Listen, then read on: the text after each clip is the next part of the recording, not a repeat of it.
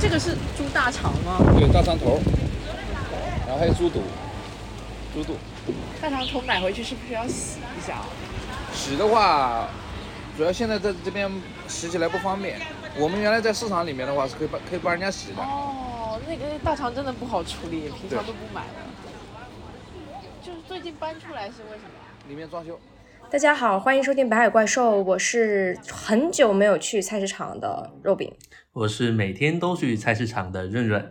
我是今天刚去了露天菜市场的花生酱。最近呢，我们的好朋友小红书邀请了我们去参加一个叫做“菜市场漫游指南”的活动。其实除了我们平时啊买菜的时候必要的时候去菜市场，其实我们去一些城市旅游的时候，还可以先去逛一逛当地的特色菜市场。那我之前呢，跟肉饼经常去别的地方玩，比如说泉州什么的。我们每到一个新的城市，总是会用小红书去搜索一下当地的一些菜市场的资讯。那现在大家如果打开小红书去搜索“菜市场漫游指南”呢，也可以获得很多关于有趣的菜市场和菜市场里面有趣的东西的一些资讯。那么问题很明显，问题也来了，你们最近一次去菜市场是什么时候呢？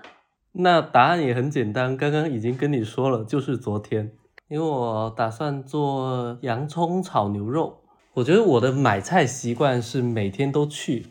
就我每一次都买的很少，但是我很经常都会去。只要我当天会自己煮饭的话，我就会去那边买菜，所以我跟那边的人还挺熟的。其实也不算是一家很传统的菜市场。它其实是一个菜店，然后它比较大，它是由两间店面组成的。左边是卖一些水果还有蔬菜，右边呢是有一个肉摊，那个肉摊上面会有猪、牛、羊、鸡、鸭、鹅等等的肉类，然后旁边还有一个小摊档是卖一些豆制品的，各种干豆腐、老豆腐、鲜豆腐、嫩豆腐等等。然后比较的干净，然后大概看店的人也就那么三四个吧。我上一次去菜市场，说来惭愧，我想不起来了。然后今天去的那个露天菜市场呢，其实是我家对面的一个呃社区菜市场，但是最近因为那个室内在装修，所以就是暂时搬了出来。然后它现在叫做临时供应点，就是摆成了。一排分成了就是蔬菜区，然后还有水果，包括有肉类，嗯，还有水产区、便民服务区。我搬家到我现在住的地方，其实已经快半年了，但是我还没有去过菜市场。今天就稍微逛了一下，虽然我现在不烹饪了，但是我也有一种突然间好像自己有那么一点点就是要下厨做饭的冲动。所以你不买菜了的直接原因就是你不烹饪了，是吗？直接原因是我工作日的时候，现在有工作餐，我不需要做饭。然后我周末经常出去外食，所以我买了菜也经常吃不完。我以前去菜市场的时候，经常冲动消费，就是当你看到这么多的菜的时候，碰到那些热情的阿姨的时候，很容易这也买一点，那也买一点。然后称蔬菜的时候，明明只需要这么一把，但是阿姨会给你凑到很多很多很多，就是说，哎，再多一点吧，再多一点吧。然后就是往你的袋子里面一直放东西，直到放到其实这个菜是你平常吃的量的三倍。然后在我的冰箱里面有太多烂掉的菜以后，我就不轻易进入菜市场了。我有印象，我看我之前住花生酱家的时候看过他家的冰箱，就是有一点惨不忍睹。然后他跟我说这个是多久以前买的什么东西，这么可而且是蔬菜类的，嗯。对，因为蔬菜是最容易烂掉的，然后我就现在从一个冰箱极繁主义者变成了我的冰箱空无一物。买菜这件事也能跟消费主义挂上钩吗？我几乎每天只买当天的量，最多买到第二天的量，我几乎不买那种超过两三天的量。那为什么你没有出现花生酱这种情况？一，我知道我今天要吃什么，我已经做好了安排。二，我对我能吃多少东西有把握。三，我买的那个菜场那边也没有这种热情似火的阿姨。就我不能想象谁会往我的袋子里面塞那些菜，因为我觉得这种行为对我来说很冒犯，又不是塞钱给我。其实我觉得刚刚花生酱讲到的一个变化是，现在至少在上海或者是其他一线大城市，很多年轻人的一个。呃，消费习惯的变化就是他们不再去菜市场了，呃，因为我们传统中去菜市场，就像像润润一样，他会认准几个菜档，然后呢跟那个老板打好关系，那个老板还会很热情的给你多塞一点之类的。但是现在的年轻人，一方面就像花生酱，比如说呃工作日有工作餐啦，或者说他工作太忙了，也没有时间在家里烹饪，然后所以说就是感觉年轻人去菜市场越越来越少了。根据一个艾瑞咨询的一个数据说，二零二零年全国有近四万个菜市场，但是这个数据是肯定会是在逐年下降的。对，然后就另一方面，我感觉就是我们家，呃，虽然润润经常是有去菜市场，但是使用那种生鲜外卖的频率也是挺高的。去三四次菜市场就会有一次是叫生鲜外卖吧，因为他们有一些商品现在对我来说已经。呃，我会认认准了，就认准那个，比如说美团买菜、盒马生鲜，我觉得他们的东西更好，而且确实在一定程度上也更方便。还有那些平台上面买过来的菜，呃，好像会洗得更干净一点。对，其实因为比如说在那个欧洲的欧美的发达国家，或者是西方世界发达发达国家，他们最早的时候也是有有一些类似于菜场，就是买菜的市集的。但是后来他们进行了一个消呃超市革命之后。呃，连锁的超市里卖的生鲜就取代了菜市场的功能，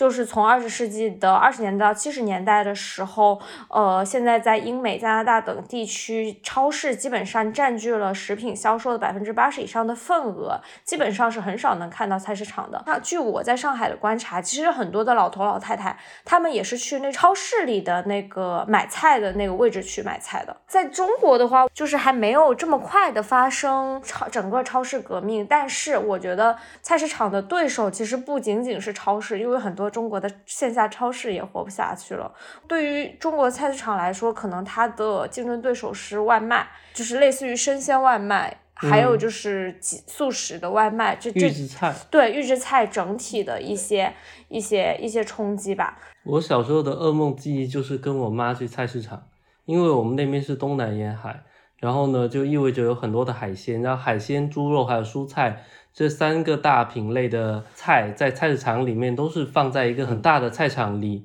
里面去卖的。然后我记得小时候我是一个穿着凉鞋的小孩子，然后东南沿海呢又非常的热，菜场里面就那个水泥地板都是被那些冰鲜的水。全部给打湿了，然后变黑了，上面会有一些污泥啊，然后水洼啊，然后整个菜场弥漫着一种生鲜的腥味、腐烂味之类的那种味道。总之，对我来说非常的臭，非常的恶心。然后这种恶心是会爬上我的脚趾的，我就很受不了。我跟润润的记忆有点相似，因为我小时候也是生活在东南沿海。我就记得我跟着我爸我妈去买菜，然后那个菜市场里面有一大块区域都是属于就是海产、水产，然后那个当时排水系统也不是很好，嗯，你去一趟菜市场就像去赶海一样。然后还有一个就是等我长大一点以后，我可能就是被我爸妈派去自己买菜，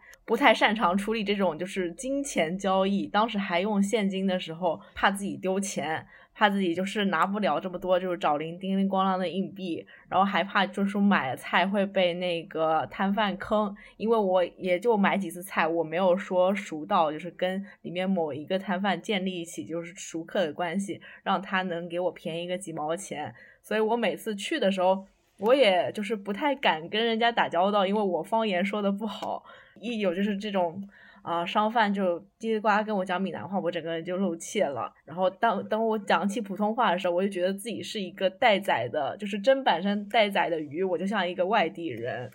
久而久之，我就不想去这种要跟人产生实体交互的菜场这种地方。长大也是的。现在地方还是会有地方上的文化，而且菜市场是一个非常依靠就是人情关系的。如果你是天天去他那边买的，然后他可能就会给你便宜一点；如果你是第一次去的，他可能就会给你一个更高的价格。以及说像你这种小姑娘，可能就会面对就是大妈呃无法拒绝的，就是给你多多称一点、多塞一点，或者多多叫你多买一点的那种。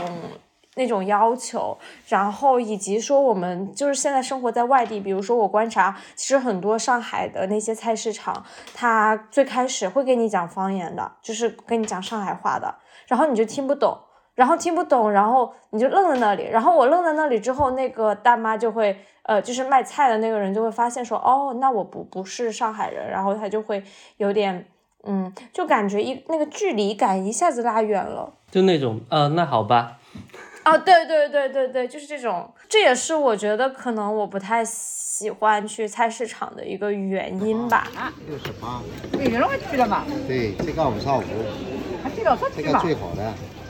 过年到现在就没下来，估计过了清明，过了清明过后，那个高了就要下来。啊，下来。那下来肯定要下来，不可能一直这个价。季节没到了，今年过年早。呃，近几年来，有一些一线城市的菜市场，或者是国外的一些菜市场，它其实是有呃做一些事情去吸引年轻人。有有去菜市场习惯的老人是会越来越少的。如果年轻一代都不去菜市场的话，那菜市场是不是真的就面临着被淘汰的危险呢？那我们接下来就来聊一聊，就是有关菜市场它如何去自救的一些比较有趣的案例，以及我们年轻人现在如果要去菜市场的话，我们会愿意去什么样的菜？市场，因为就像我刚才讲的，买菜对我来说是一个没有什么魅力，甚至让人恐惧的过程。就是我可能会优先选择像盒马或者是叮咚这样子，就是生鲜平台去买菜。然后它就这些，呃，不仅可以买菜，也可以顺顺手挑点零食啊，什么买点酒、买点饮料啊，就比较符合我这个人的消费习惯。然后菜场对我来说的吸引力的话，可能就是。它除了买菜以外，还有一些类似于说，呃，可以就是它有一些其他的功能或者其他的场所，区别于买菜，然后可以给我一些新奇的点吧。就像我们接下来可能会讨论到的，它有一些剧院啊，或者是咖啡啊，或者是甚至其他的就是比较少见的复合功能出现。我觉得和菜市场结合的最明显的就是。菜市场里有好吃的东西，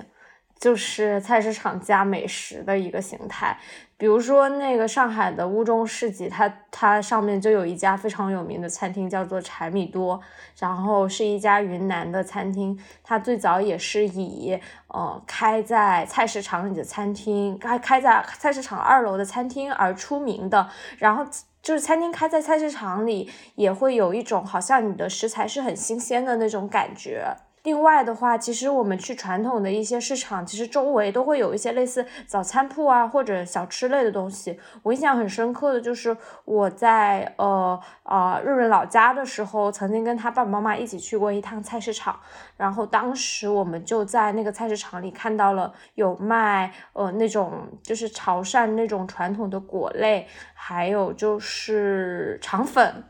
对，然后这种东西你可以是买来直接吃的，然后就呃看着就非常诱人。嗯，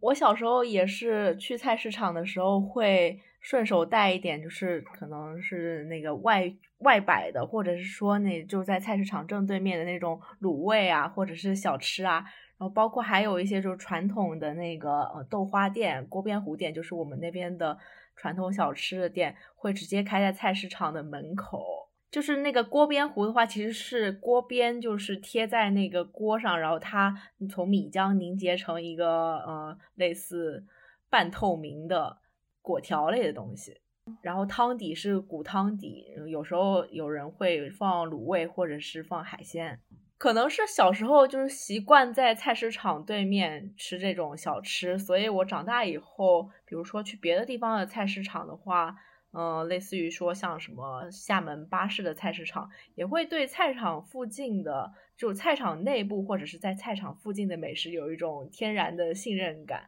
我会觉得说，嗯，这种开在菜市场对面的店，可能就一般是当地人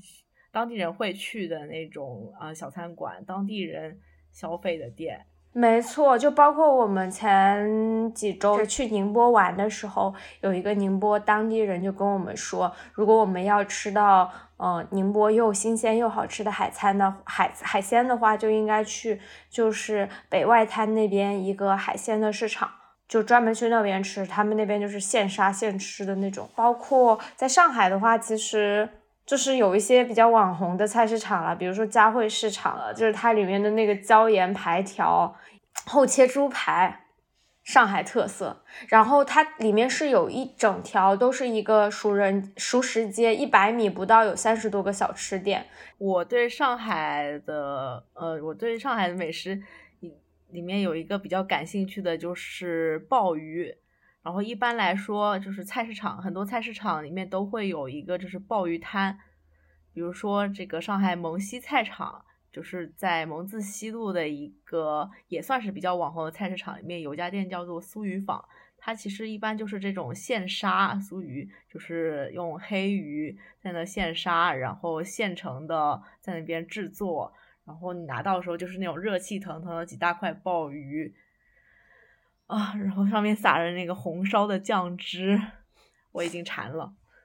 那这种买了是回家吃还是在现场吃啊？嗯，这种一般就是摊头不太会有桌子，所以还是带回家吃比较多。但是也有很多可能本地人就是在那儿买的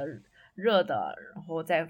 家住附近嘛，然后在这儿买了鲍鱼就回家带着全家吃。就是除了像这种菜市场有好吃的，其实经常也是有好喝的东西的。我以前在读研究生的时候，我的学校旁边就是五条人的那个石牌东嘛。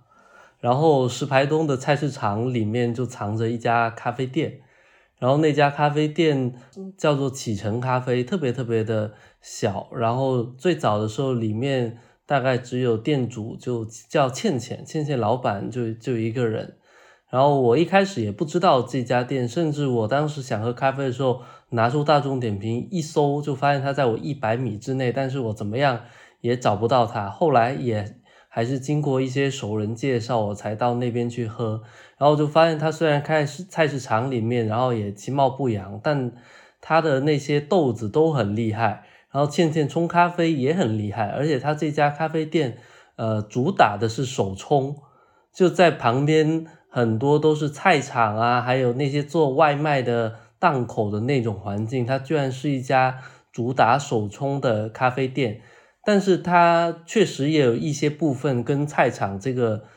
空间是调性很相似的，就是它的手冲咖啡卖的特别的便宜，但是质量又特别的好，豆子呢也非常的新鲜。我觉得这一点是很好玩的，就是它确实跟菜场的呃给我们这种新鲜的印象是相近的，新鲜又便宜。然后要要的是一个薄利多销，就是我开咖啡店在菜市场这个位置呢，其实我不是为了要站在说丰富呃城市的菜市场的经营业态这个角度去选择的，而是说因为我当时做呃咖啡馆，我想把。喝咖啡这个行为变成一个恢复到日常的一种行为本身，觉得喝咖啡这个事情其实是不需要像是一个非常高级感的一种呃场景的行为。那个时候我是一八年正式开业，其实之前然后看到很多咖啡馆，他们是会在商场啊、写字楼啊，然后呃或者说跟书店有一些结合，它会更像是一些个高级知识分子才会去。进入的一个场合，大家穿的衣服也是相对来说比较的 OL 啊，包括呃那种呃咖啡品牌，然后包括小蓝瓶，小蓝瓶也是这样子的，他这个穿着西装，打着穿着白领的样子，然后拿着一杯咖啡，商务人士的感觉。那我觉得其实喝咖啡它就是像呃吃饭，它就是像喝茶，它是一个。老百姓可可以很放松喝咖啡的一个行为，那我就觉得我开的咖啡馆要不一样，不要那种原来大家都会开的那种形态，我想要不一样一点。那咖菜市场这个地方，我可能就会觉得它是个蛮有烟火气的，蛮接地气的一个地方，就大家都是穿的非常的休闲，很舒服的感觉，可能穿个拖鞋就去买买菜，逛一逛。呃，你知道我原来是做呃，就是那种写字楼的，天天就是朝九晚五啊，然后回到家其实都吃外卖的。呃，有有了在菜市场旁边，你就感觉好像打开了一个生活的新世界。然后我就是会买拿一个电饭煲。然后放在那边买一些新鲜的当年的米，然后淘一淘，然后再可能攒半只那个那个黄油鸡，然后抓一抓，然后搞黄焖鸡饭，就是超香。然后到后面这个行为被我老公制止了，他就说太香，然后人家都不是来喝咖啡，是闻你的饭。你这样搞着搞着，就不把咖啡馆变成了那种快餐店。那后来就没有，我们现在都吃都城快餐，然后但是会买一些水果啦，这样子就没有气味的东西。那那个周围的菜农会对你们有好奇吗？这样子会跟你们互动吗？会啊，然后就是经常问说，哎，那么快下班啦？然后我们说晚上没有人喝咖啡的啦，所以就下班啦，跟你们差不多时间点啦。就是大家其实变成了一个生态圈。大家都知道彼此是在做什么，提供着什么样的产品，然后你需要买水果，你找哪一家，他是给你呃有很亲切的阿姨，给你很足称的水果，甚至可能会说，我说我说我要那个呃咖啡的风味感官培训，然后我说。我都各种就来一点点，他说多一点点，我说就是两颗，每种给我两颗，称给我卖给我行不行？他可以，就是蛮蛮蛮亲切的，就是对我在加入这个社区之后，那我觉得现在就是这个社区的人真的很好啊，大家会说，哎，你你最近好像营业时间有在延长，哎，你上午都有八点半开，我说当然了，我请了员工，我要。就是付工资哦，然后肯定要从八点半开始哦。呃，我们已经开了有五年多了嘛。那现在我们的店来实体店会喝咖啡的，呃，有分几波。第一波呢，就是可能我们附近学校的学生，然后和旁边的一些经营业态的老板，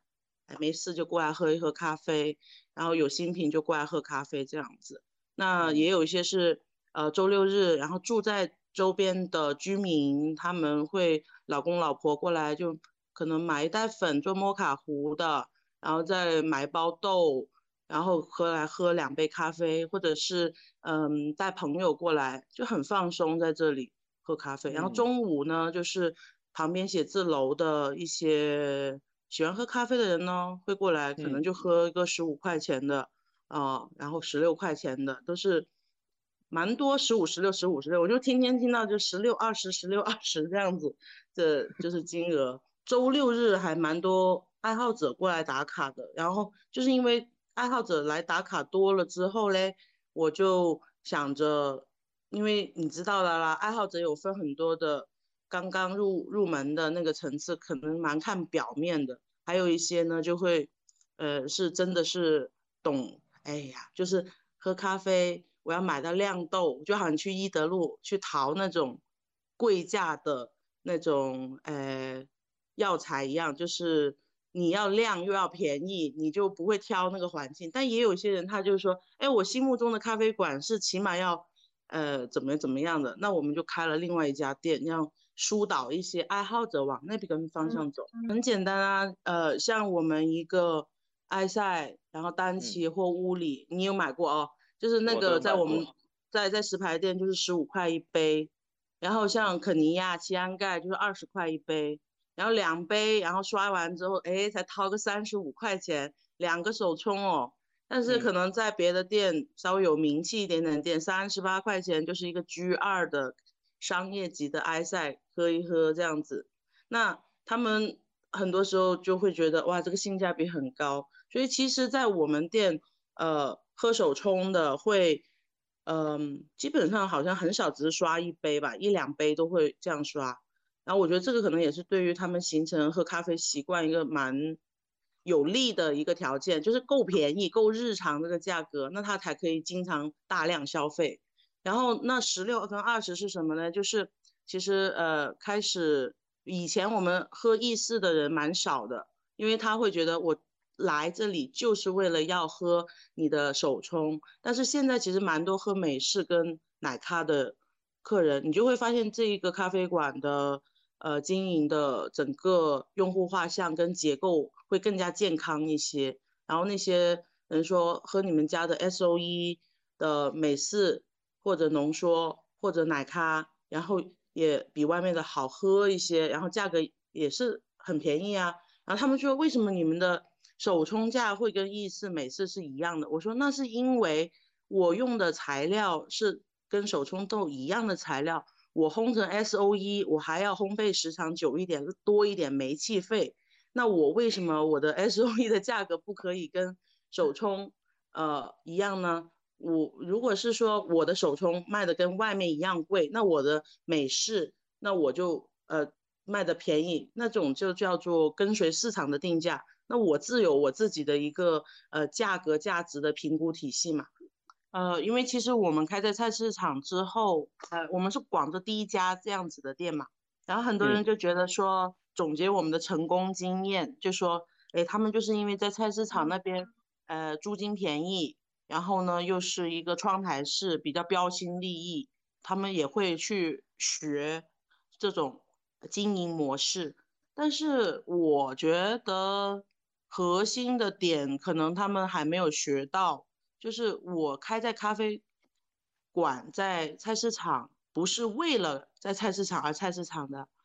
而是说我真的是希望回归到我自己这个品牌，想要让好咖啡成为日常。日常的消费行为，然后你日常的价格、日常的人们的生活轨迹，这种核心的东西，我会觉得开在哪里这个点不是简单的一个步骤，它是一套组合拳吧。关键是你想的是，呃，通过一个表面的东西去吸引别人，还是说你真的是有内在的东西？给客人创造价值，就好像你去一德路，我们广州一德路有名的药材，什么包身刺肚一条街，对吧？那种批发市场，你去那里，你心里面想着的是我要去拿他的货，是不是？所以当时我也是觉得，我开在那里，我就说我就是靠我的产品，哦，靠货，然后去吸引客人。然后到底有多少的真正的精品咖啡的？爱好者他会钻窿钻罅，我们广州话就叫钻窿钻罅，就是穿街走巷去发掘城市角落有意思的、有趣的、特别的咖啡馆，然后去喝他们的出品，然后进而去产生一个连接。那我觉得还是有做到这一点哦。起码我现在新开的那家店，我感觉蛮多呃业内的其他全国各个地方的一些呃。咖啡馆主过来打卡了，我们那个地方是不会有经过来买咖啡的人。你很多你以为他是经过来买咖啡的，其实他坐下来喝两口之后，他就说：“我刚刚在这里转两圈没看到你们。” 就其实他是找过来的。然后呢，但是这种呢也会有，你会接到电话说：“哎，你们这家店在哪里啊？”然后到我怎么都找不到。然后可能看到你的门脸之后，他就觉得啊没座位的，然后。然后只有外面这一点点位置哦，那好吧，我要办公怎么怎么样，他就走掉了。那嗯，就就走掉客人喽。那他可能就是嗯，就有点可惜啊。其实如果他不是呃完全的只是表面呃看外观，然后就去拒绝尝试的话，很有可能他就会踏上了一个好咖啡的。探寻的启程之路，对不对？但是很多很多人都会因为你的呃外表，就是呃去不愿意尝试你的第一杯。这个我觉得这个是一个不好的地方，因为它确实不够高级。它接地气的同时，它也意味着它就是不高级。但这也是我的选择。菜场咖啡这个，我一开始知道这个概念，其实是杭州就有一家店叫做菜场咖啡。然后它其实也是主打的，就是便宜的咖啡，不会有太多就是很花哨的，主打的更多是奶咖或者是 dirty，会比较像是 manner 这样的路线吧。还有上海、温州、宁波也有类似的店，或上海的那个菜场咖啡的话，我搜到两家，一家是叫做 Lighting 咖啡，就在我们刚刚说的那个蒙西菜场的呃门口。然后它呢，其实也是走平价路线，有九块九的美式，而且它这家店的话会主打说自己是一个。呃，会融入街头文化，然后包括它的整个就是装潢啊，它的包装，因为它的咖啡的那个 logo 其实有一点点像是那种开在巨富场的，偏向于就是街头文化，更多潮人打卡的店，但是同时也会有一些去这个菜场消费的那些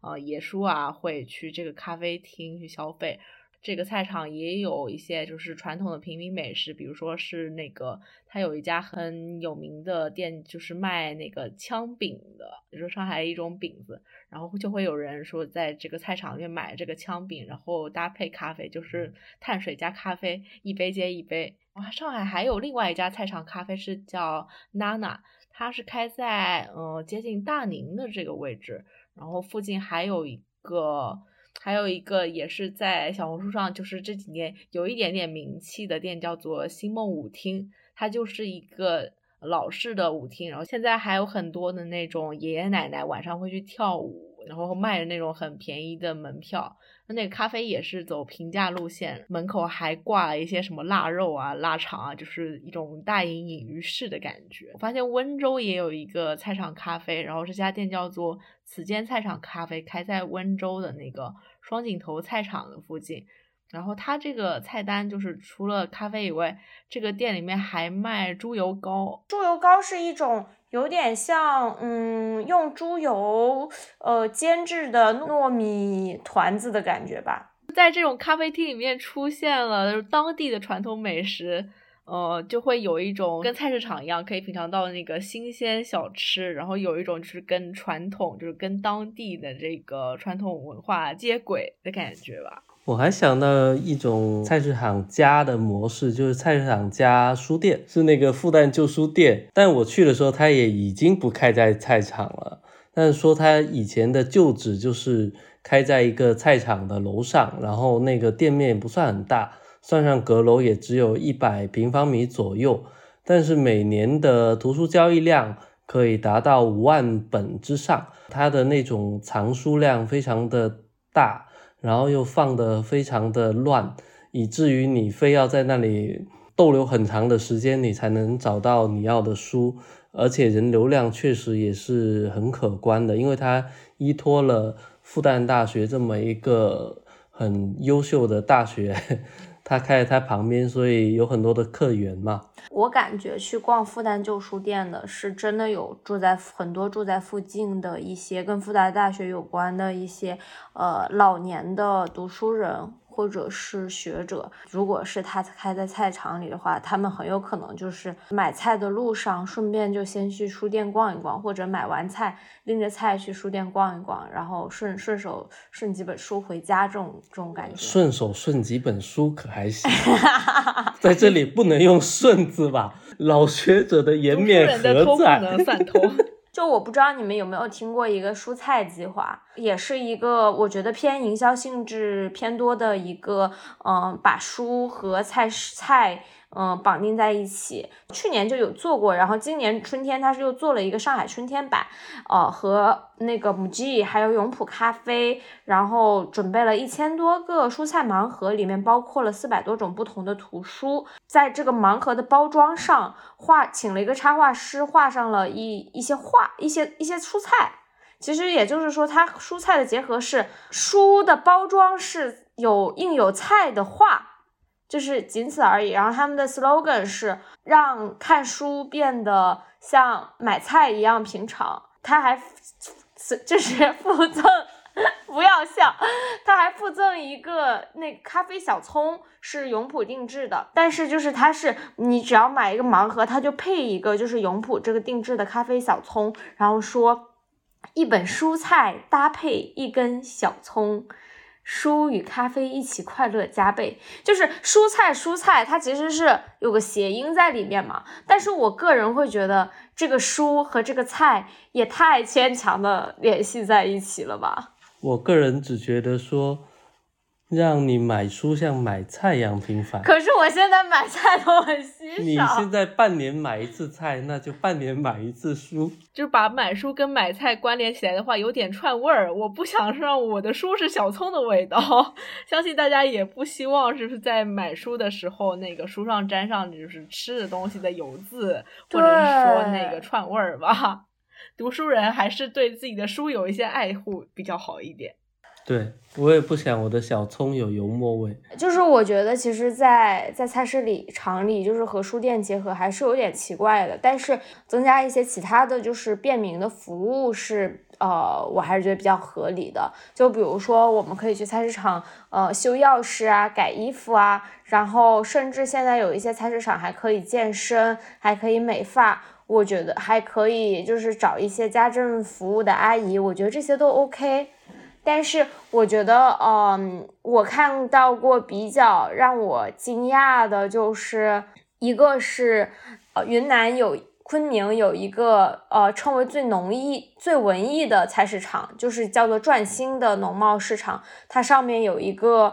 编剧的花灯团，然后它会定期的上演一个戏剧。呃，其实我觉得这个也是一定程度上就是有点合理的，就是因为。呃，看戏的和买菜的其实往往是一个群体，就是偏老年的一个群体。就是音乐会，它一般来说不是一个就常驻的行为，因为我观察到的菜市场，比如说跟其他复合的场所结合，可能更多的是一个类似于快闪，或者是说一个暂时的呃小型展览的形式。包括音乐会这种呃演出的话，它可能是更多的类似于说一个品牌。在这个场所的营销行为，或者说这个菜市场本身，它就是一个相对偏向于就是文化创意街区，就它不是一个传统的菜市场，而是说它已经经过了一些就是呃创新，经过了一些改造，它本身是一个复合场所，然后在这个的基础上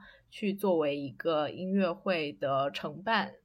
西安就西安老菜场这个地方本身，它其实就是一个老菜场基础上改造成的市井文化创意街区。然后在这里面就是会有一些文创品牌的入驻。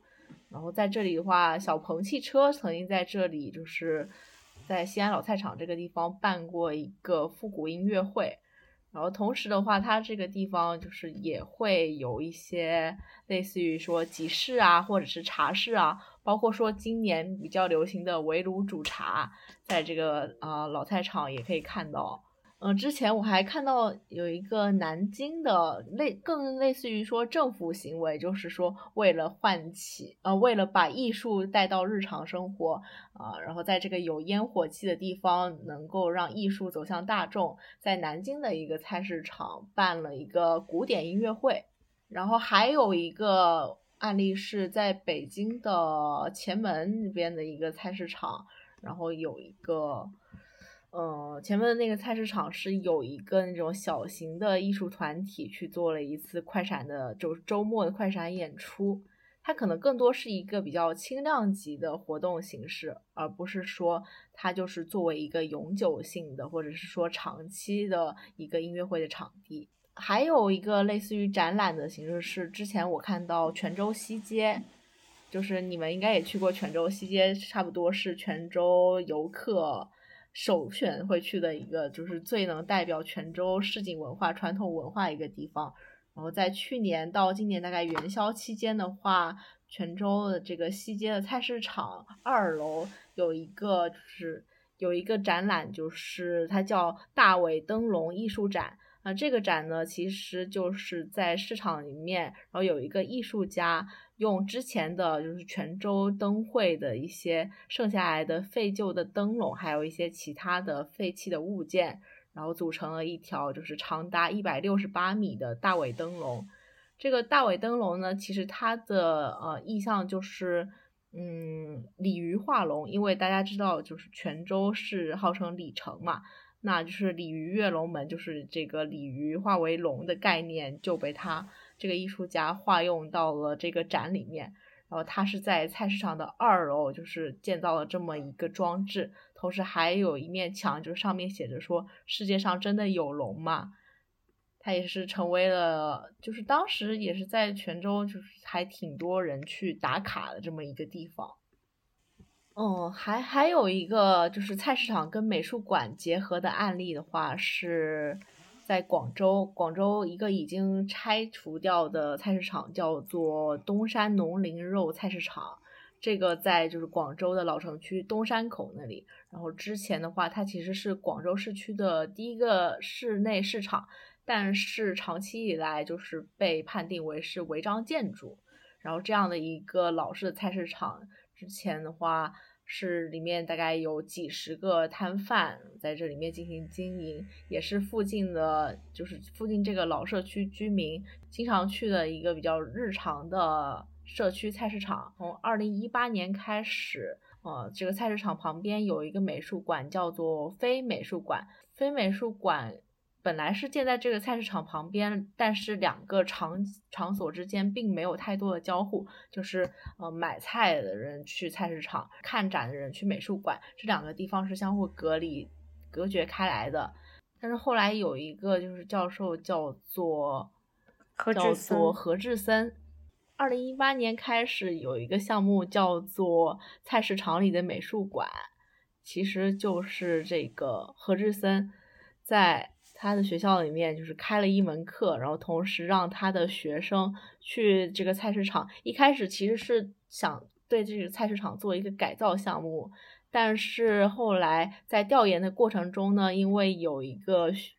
有一次在调研的过程中，然后下起了暴雨，就是其中有一名学生的话，去帮那个里面的摊贩，就是帮他们抢救菜，在大雨中抢救菜，然后这种就是这种精神打动了摊贩。后来就本来这些摊贩对他们那些学生的调研是一个漠不关心的状态，但是经过这件事情以后，他们其实两个群体之间有了更进一步的互动。甚至有一些共创行为的合作，比如说这个首美术馆。首美术馆其实就是何志森的其中一个学生，对于这给这个菜市场的，就是一共四十四个摊贩，给他们每个人都拍了一个就是他们自己的手的照片，然后这个手呢是放在他们就是他们自己卖的这些食品这些菜。作为背景的拍摄，然后后来这个拍摄结束以后，原本只是作为一个展览的形式在呃非美术馆展出，呃展出了以后，这些菜农其实都来问说，能不能把自己手的照片展出在他们的摊位上？拿到这些手的照片的菜贩们，就是都把这些照片挂在自己的就是摊子的营业执照的旁边，然后本来来说，他们可能。呃，就是这些手的话，对于他们来说，可能就是代表了就是自己一个个体，然后他们是这些手的主人，他们是一个个活生生的人。那对于顾客来说，原本就是你只是来这个摊贩进行一个买卖，你只是买菜，跟这些人没有什么交互。但是有了这个照片，以及呃有这个照片的话，就是来买菜人就会产生好奇，然后想要询问这个。照片背后的故事，那通过这个摊贩跟顾客的一些交流，呃，一些互动的话，其实他们就不再是单纯的交易关系了。然后这个是我觉得就是美术馆这个项目对于说摊贩来说的一个延伸的意义。比较可惜的就是这个东山口菜市场，后来就是虽然说有这么一个菜市场里的美术馆的项目，然后它在一段时间内就是获得了关注和报道，甚至变成了一个网红菜市场。但是这个菜市场在二零二零年的时候，还是因为就是政府规划的原因，它作为一个违章建筑被拆除，最后被改建成了一个可能更符合现在城市规划需求的一个社区花园。然后这个的话，也是我在思考的一个点，就是一个地方。它变成了，就它变成了美术馆，可能更符合年轻人的需求，然后会吸引更多的媒体的关注以及年轻人的到来。但是这个地方就算有了这么一个，就是有了这么大的名声，然后有了艺术价值，但是它最后还是被拆掉了。所以就是这个复合。比如说，菜市场加创造了这么多可能以后，对菜市场是好事还是坏事，或者是说对它本身造成的影响是正面更多还是负面更多？哦，我前面提到的那个研究，就是钟书如，他其实在他的文章中有总结三种菜市场的这种自救模式。第一种就是呃简单的更新改造，就是说可能呃加入一些智能化的智能化的系统啊，然后加入一些数数字大屏啊，或者说把整个空间给整改的更干净整洁。然后第二种就是市生化，就是其实是有一点像国外的那种呃食品市场，就是它整体它的呃所售卖。的食品会更加的品牌化，然后也会呃。就是呃，会有一些连锁经营的这些呃品牌入驻，比如说呃，原来我们在菜场里买到的那些猪肉都是我们就是看着装着塑料袋里就行了，然后现在的话可能会有一些呃连锁品牌经营的一些猪肉，更符合城市居民的一个呃购物需求。然后第三种的话就是社区化转型，也就是我们可能刚刚去探讨的，就是说有菜市场厂家的一种形态。就是说，菜市场能够去，呃，承载更多和其他的商业，呃，形态结合起来，能够承载，或者说一些艺术形态结合起来，艺术功能结合起来，能够承载更多的一些功能性之后，能够吸引到更多的人吧。如果我们还是觉得，就是这些菜贩他们。呃，需要通过这个事情，通过卖菜这件事谋生，然后菜市场不应该被被集约化的盒马生鲜所取代的话，我觉得就是一些社会力量或者是一些公益组织都可以去介入，为他们找到一些更好的一些生存模式吧。有一个叫做台北的市东市场。然后自称五星级市场，他们甚至有自己的官方网站和 Facebook 的账号，然后会定期啊去发布 post 一些动态，就像呃我们现在开一个咖啡店，我们也会给他开一个小红书账号一样的。然后他的那个官网上，他详细列出了每个铺位的介绍，就是啊这个一号是干嘛的，二号是干嘛的，就是非常的让你感觉看上去一目了然了然。你看了他的官网，你就觉得啊我对这个菜市场有了新的认知。然后他们菜市场的二楼还有一个庙，叫做呃玄天上帝庙。就是像刚刚在国内的一些案例里的话，就这个庙可能就被拆掉了，或者是被搬走了。但是他们没有把它啊做任何的改动，反而是呃遵从了呃当地居民的一些信仰活动，然后定期的是还会有一些呃。宗教活动的一些举行，比如说一年一度，它会有进香活动，然后它这个活动还会在那个 Facebook 上去发一些动态，然后通知大家哦，我们要来进香啦，然后还会就是组织一些活动，就是让大家去呃去参与到这个事，一起参与到这个事情来。对，我觉得这个挺有意思的，因为我突然想起我老家也有一个菜市场，它是开在一个。呃，庙，而且这个庙是一个比较像尼姑庵的一个庙。然后我刚听到你在说的时候，我就在想说，是不是因为呃，像是我们那边或者台湾或者福建他们的呃信仰，呃，就是拜神的频次比较多，因为我们是有固定的时间的，比如说初一十五、初二十六。呃，有这种固定的频次，那其实就像每有很多地方，呃，每个月都会有一个赶集，然后大家都聚到这些庙里里里面去烧香拜佛，而且你烧香拜佛的时候是要有贡品的，那刚好贡品经常都是一些生果、一些水果，呃，然后呢，庙以庙为中心，又造成了一个人员的集聚。所以它其实跟市集呃所需要的那种环呃所需要的空间环境是非常相似的，呃，然后有可能很多的呃老太太她们就是先去买完菜就去拜一下佛，或者先去拜一下佛，然后就去买菜，然后就回家。这个在我的观念里面，我觉得是很顺路的。所以凑在一起很好，而且它凑在一起之后呢，也会产生另外一个效应，就是，呃，一旦这个生意特别好的话，摊贩会认为是这座寺庙的神佛在保佑他们，所以他不会让这个寺庙迁走的。哦，就是他们有一种互惠共生的感觉。啊，对。所以菜市场家的一些形态还是得跟一些就是高频次消费的一些东西结合在一起。就是我觉得，比如说看艺术展都是一个比较就是一次性或者是频率比较低的一个事情，对于大部分的人来说。我觉得不一样，因为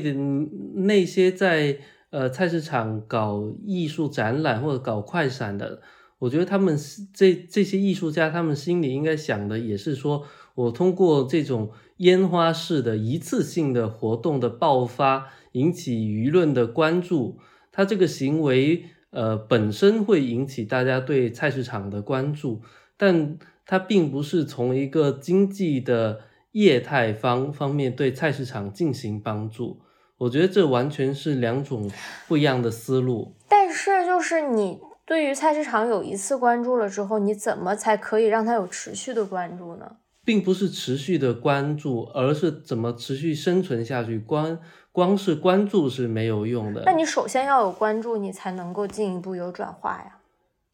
如果它没有存在的必要，它不需要关注。所以你觉得很多菜市场确实是没有存在的必要？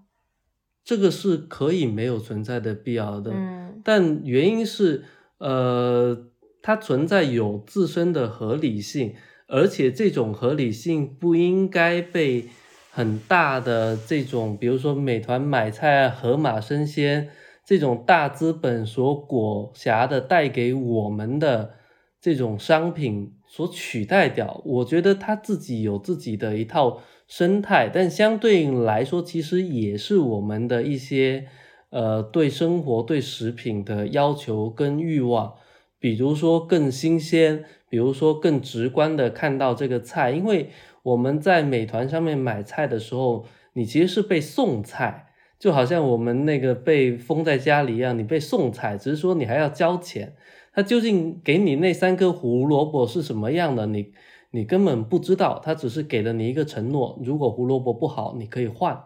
但是我们在菜市场，我们是可以挑的，挑大的，挑小的，要挑多少都是我们自己来挑的。所以我觉得这这是很不一样的。嗯嗯，所以然然后你在菜市场。行走的时候，就好像你一个人走在马路上，你会碰到各种各样的事情。你你这个人跟这个空间之间是敞开的。但你拿一个手机在盒马生鲜上面刷刷刷，除了它系统崩了，你还能出现什么事情呢？也出现不了什么事情了。外卖小哥给你打电话了。一个空间它根本的存在的必要，肯定是因为它真的有必要存在。呃。然后我们现在很多艺术家去保存它，去改善它。我觉得有一个部分是因为像那个何志深给那个菜场打打洞，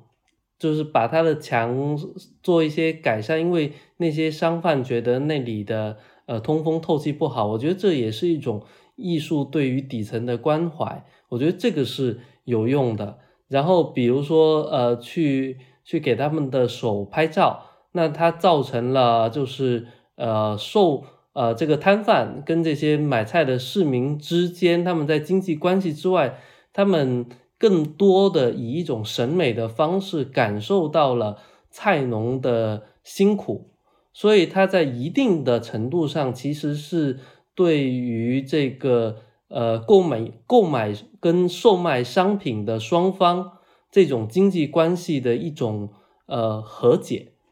因为你看到他那么辛苦，你是人，我也是人，而不是在那里为了两毛钱吵吵架。而且那个当那个菜贩他看到自己自己的手被斩出的时候，我相信所有的劳动的人，他当那手被斩出的时候，他会感觉到有一种尊严，所以他才会把这个东西放到他的营业执照的旁边。